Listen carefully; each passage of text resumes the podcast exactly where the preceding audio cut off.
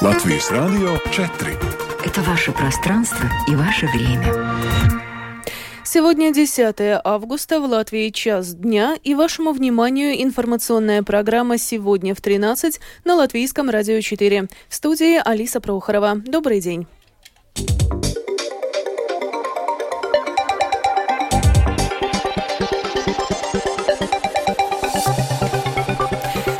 Этом выпуске члены правящей коалиции не видят необходимости в ротации министров, предложенной премьером. Резекнанская дума примет решение о сокращении числа сотрудников в муниципальных учреждениях. Часть ремонтных работ в Риге была приостановлена. Представители столичного аэропорта разработали стратегическую карту шума. Польша разместит на границе с Беларусью 10 тысяч военных. Об этом и не только, подробнее далее.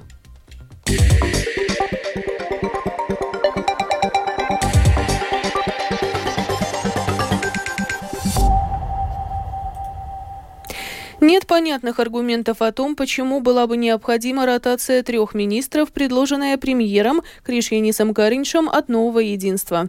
Об этом сегодня в интервью СМИ заявили политики от Нацблока и Объединенного списка. Так, министр культуры Наурис Пунтелес от Национального объединения расценивает предложение главы правительства продолжить работу в нынешней коалиции с условием смены трех министров как ультиматум. По словам Пунтулиса, Кариншу было бы правильнее высказать свое предложение предложение в немного более спокойной и дипломатичной форме. Также премьер-министр призывает подписать призывает коалиционные политические силы подписать меморандум по ряду задач, которые необходимо выполнить.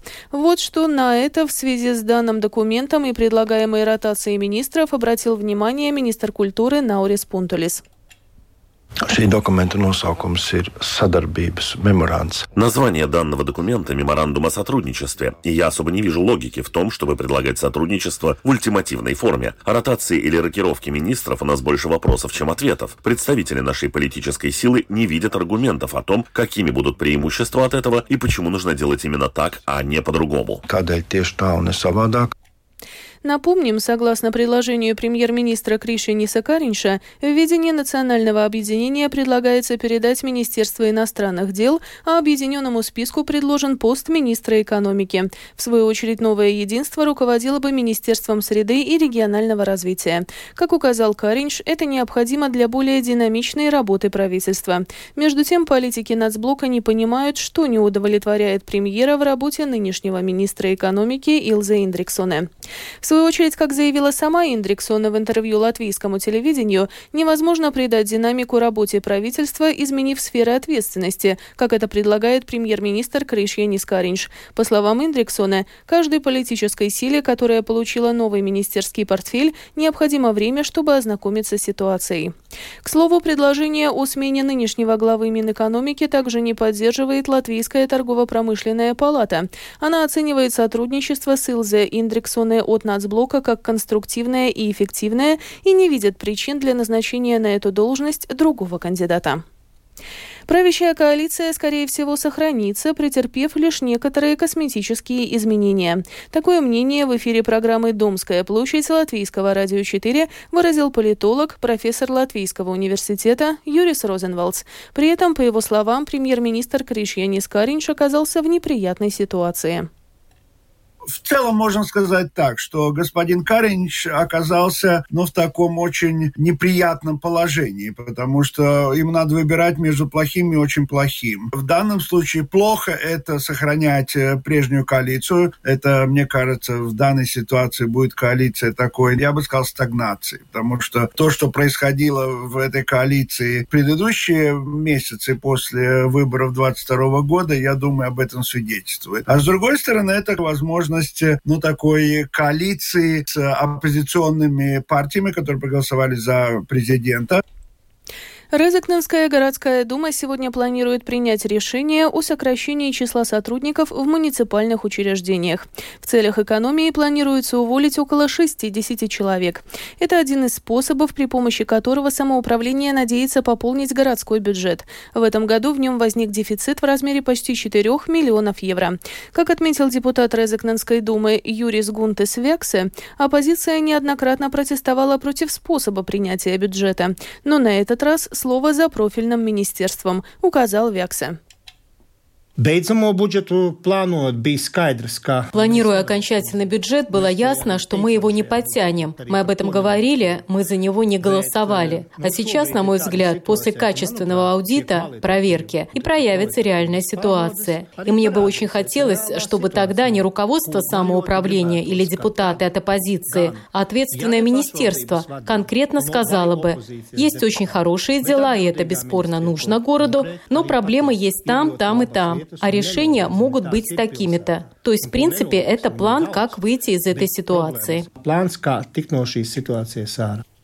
В сфере общественного питания налоговый долг предприятия превысил 40 миллионов евро. Это почти на 80% больше, чем до пандемии коронавируса в начале 2020 года. Об этом заявил президент Латвийского общества ресторанов Янис Йензис. Также, по его словам, отрасль добилась значительного увеличения оборота, но это произошло за счет инфляции. Сегодня состоялось внеочередное заседание Комитета по делам сообщения и транспорта Рижской думы. На нем рассматривали вопрос о процессе правовой защиты в отношении предприятия «Целью Парвалде», которое занимается ремонтом столичных улиц и дорог. Как ранее заявил руководитель Думского комитета по социальным вопросам Вестурс Клейнбергс от партии «Прогрессивные», поступили данные о том, что «Целью Парвалде» не в состоянии обеспечить проведение даже ежедневных ремонтных работ, поскольку сотрудники компании отказались выходить на работу работу. Подробнее в сюжете Михаила Никулкина. Внеочередное заседание было созвано по инициативе одного из членов Комитета по делам сообщения и транспорта от партии «Прогрессивные» Вестурса Клейнбергса. Клейнбергс получил несколько жалоб от рижан о том, что ряд ремонтных работ по восстановлению асфальтного покрытия остановлен. Исполняющий обязанности директора Департамента сообщения Рижской думы Янис Вайвоц подтвердил, что часть работ действительно была приостановлена. Действительно, работы частично были остановлены, и связавшись со строительными компаниями, компаниями мы выяснили, что это действительно повлекло за собой определенные последствия для них. В тот момент, когда работники были отстранены и часть из них не была готова взять на себя обязательства, подрядчики приняли решение переместить свою технику на другие объекты за чертой города Это произошло во время временного отстранения Вайватса от выполнения обязанностей на время дисциплинарного расследования. В связи с этим он указал, что не был ответственен за работу департамента в этот период и не может объяснить, по какой причине работы были приостановлены. При этом Вайватс подчеркнул, что в результате переговоров с подрядчиками департаменту удалось договориться о возвращении техники на объекты в столице. Вайватс также отметил, что в соответствии с договором работы должны быть завершены до ноября этого года, и на данный момент момент нет оснований для того, чтобы предполагать, что это сделано не будет. Работы по договору об обслуживании не были прекращены, они продолжались. Были приостановлены, либо был снижен объем отдельных работ в соответствии с одной позицией договора. В соответствии с договором эти работы должны быть завершены, по-моему, до 14 ноября. Дата может быть не точной, но это точно ноябрь. Соответственно, сейчас нет никаких оснований для претензий к строительным объединениям nekādā veidā vērsties uh, pilnsabiedrību. Также ранее прозвучала информация, что был начат процесс неплатежеспособности в отношении компании Целю Парволда. Комментируя это, Янис Вайват заявил, что заявка на данный процесс действительно была подана компанией, однако сам процесс на данный момент начат не был. При этом происходит процесс правовой защиты в отношении предприятия, целью которого является восстановить возможность должника выполнить свои обязательства. Михаил Никулкин, служба новостей Латвийского радио. В окрестностях аэропорта Рига стало немного тише. Об этом свидетельствует новая стратегическая карта шума, которую сегодня вечером представят жителям Бабита, рассказывает Скирман Тебальчута. Новая карта разработана на основе данных за 2022 год. По сравнению с предыдущим документом за 2016 год на 20% до 21 квадратного километра уменьшилась территория, где суточный показатель шума превышает рекомендуемые 55 дБ и на 19% до 33 квадратных километров сократилась площадь, где шум превышает 45 дБ. О причинах снижения уровня шума рассказывает Янис Бришс, главный специалист по шуму аэропорта Рига. Это объясняется тем, что хотя у нас выросло число и пассажиров, и перевезенных грузов, самолеты стали больше, и число полетов уменьшилось. И эти воздушные суда стали тише. К тому же проведены изменения в процедурах полетов, по которым самолеты летят немного выше, и в связи с этим они тише. Это такой кумулятивный эффект с разных аспектов, который вызвал это уменьшение. Еще один существенный аспект – изменились направления полетов. Сейчас самолеты больше летают на запад и меньше на восток. Так что для тех жителей, которые живут к западу от аэропорта, уменьшение может быть меньше, чем для тех, кто живут больше к востоку от аэропорта. Чтобы уменьшить шум, сейчас обсуждается возможность увеличить число самолетов, которые поднимаются и садятся с южной стороны аэропорта, где жителей в окрестностях значительно меньше. Скирмата Бальчуты, служба новостей Латвийского радио. Старейшему клубу верховой езды «Ирис», который успешно работает в Эцике с 1939 года, возможно, грозит скорое закрытие. Предприятие «Ригас Мэжи», у, у которого общественная организация арендует территорию, не продлевает с ней договор. Срок прежнего соглашения истек еще в 2020 году, и клуб может оказаться на улице в любой момент. В проблеме разбиралась Светлана Гинтер. Руководитель общественной организации «Клуб верховой езды «Ирис» Эдита Жвигулы рассказала, что в настоящее время клуб заботится о 50 лошадях. Если Рига с Мэжи не продлит договор, лошади фактически окажутся на улице. Переговоры не приводят к результату. На письма клубу не отвечают, говорит руководитель общества. Оказать помощь в решении проблемы взялось и общество в которое направило письма в Рижскую думу, Министерство среды и регионального развития и в Ригас Межа с просьбой продлить договор с клубом и не лишать его территории, а жителей в конных прогулок и занятий по физиотерапии, говорит Эдита Жвигуле jo šī teritorija galvenais mērķis ir jauniešu un bērnu sporta aktivitātēm. Целевое назначение этой территории – спортивные активности для детей и юношества, которые клуб верховой езды нашего общества и обеспечивает. Представитель предприятия самоуправления Рига Смежи Ева Берзиня отрицает отсутствие коммуникации с клубом верховой езды и озвучивает свою версию происходящего. Общество не проявляло никакого интереса к вопросу о продлении договора до этого года, хотя срок договора у клуба верховой езды «Ирис» с Рига Смежи истек еще в 2020 году то есть почти три года назад. Руководство общества заговорило о его продлении лишь в этом году, когда у Рига с Мэжи дошли руки и до этой территории. И выяснилось, что клуб занимает уже не 0,33 гектара, как было указано в договоре, а развернулся уже на 5 гектаров площади.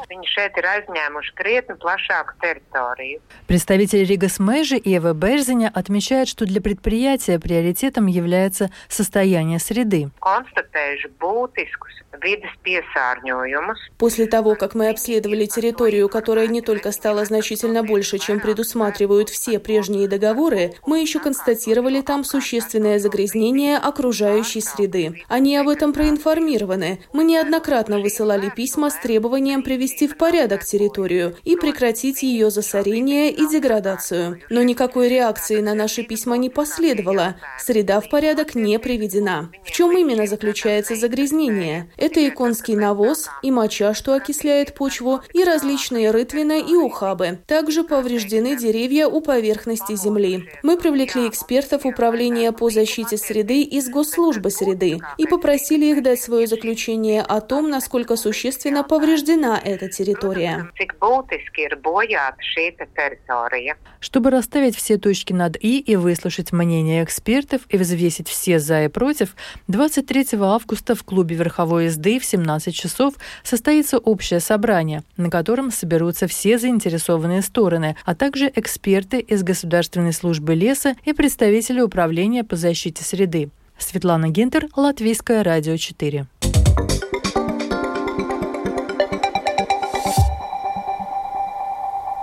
Продолжаем выпуск. Польша намерена разместить на границе с Беларусью в общей сложности 10 тысяч военных. Об этом заявил польский министр обороны Мариуш Блащак. По его словам, 4 тысячи военнослужащих будут осуществлять поддержку пограничников, а еще 6 тысяч будут находиться в резерве.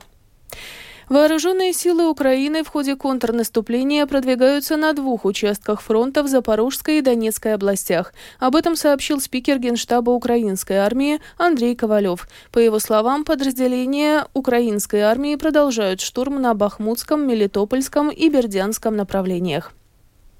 В результате систематических воздушных атак российскими ракетами инфраструктура портов в городах Рени и Измаил на Дунае существенно разрушена. Однако в Украине заявляют, что не намерены приостанавливать экспорт зерна. Об использовании украинской портовой инфраструктуры расскажет наш специальный корреспондент Оксана Пугачева. В Украине уничтожено 180 тысяч тонн зерновых культур, 26 объектов портовой инфраструктуры и 5 гражданских судов. Все это – результат девятидневных систематических российских обстрелов портовых объектов на юге Украины в конце минувшего месяца. Наибольшее разрушение получил порт Измаил, поврежден морской вокзал и инфраструктура украинского дунайского пароходства, ключевого украинского грузоперевозчика на Дунае. В украинском внешнеполитическом ведомстве отмечают, что такие действия Российской Федерации направлены на дестабилизацию экспорта украинского зерна после выхода России из зернового соглашения. Несмотря на разрушение и существующую опасность повторных атак на портовые инфраструктуры украинского дунайского пароходства, в Украине намерены продолжать экспорт украинского зерна Дунаем. Для этого усилят защиту неба, заявил Сергей Братчук, представитель украинской добровольческой добровольческой армии Юг. Она пошкоджена так, а все порты будут... Инфраструктура действительно повреждена, но эти порты будут работать. Дунай остается одним из основных потоков экспортирования украинского зерна. Сегодня идет конкретная работа относительно усиления воздушной защиты от ракетных и дроновых атак врага. Наше небо будет более защищенным. Одновременно с этим уже есть заинтересованность иностранных партнеров в восстановлении портовой инфраструктуры в Одесской области. Об этом стало известно на проходившем в минувшую пятницу Одесском форуме «Транспорт, логистика, инфраструктура». Помочь Украине отстроить портовую инфраструктуру могли бы взяться румынские и турецкие компании, сообщил Роман Григоришин, заместитель председателя Одесской областной военной администрации. Есть заинтересованность румынской стороны. Они это декларируют. Интерес инвестирования есть и у турецких компаний. Переговоры ведутся, мы ждем документы и дорожную карту. Ежемесячно через Дунай переправляется более двух с половиной миллионов тонн агропродукции. Экспорт зерна и масличных планируют увеличить еще на 1 миллион тонн. Оксана Пугачева, специальный украинский корреспондент служба новостей Латвийского радио. И в завершении выпуска о погоде. Yeah. В ближайшие сутки в Латвии переменная облачность. Ночью местами, а завтра днем повсеместно кратковременные дожди, на востоке сильные ливни, также возможна гроза. Кроме того, ночью в восточных районах туман. Ветер слабый, ночью на побережье южный до 7 метров в секунду. Температура воздуха. Ночью по стране от плюс 9 до 14, днем от 18 до 23. В Риге в ближайшие сутки переменная облачность. Завтра вечером кратковременный дождь. Ветер слабый. Температура воздуха воздуха. Ночью в столице от плюс 13 до 14. Днем от 21 до 23 градусов. Медицинский тип погоды второй, благоприятный. Это была программа «Сегодня в 13» 10 августа. Выпуск подготовила и провела Алиса Прохорова в Латвии 13 часов и 18 минут.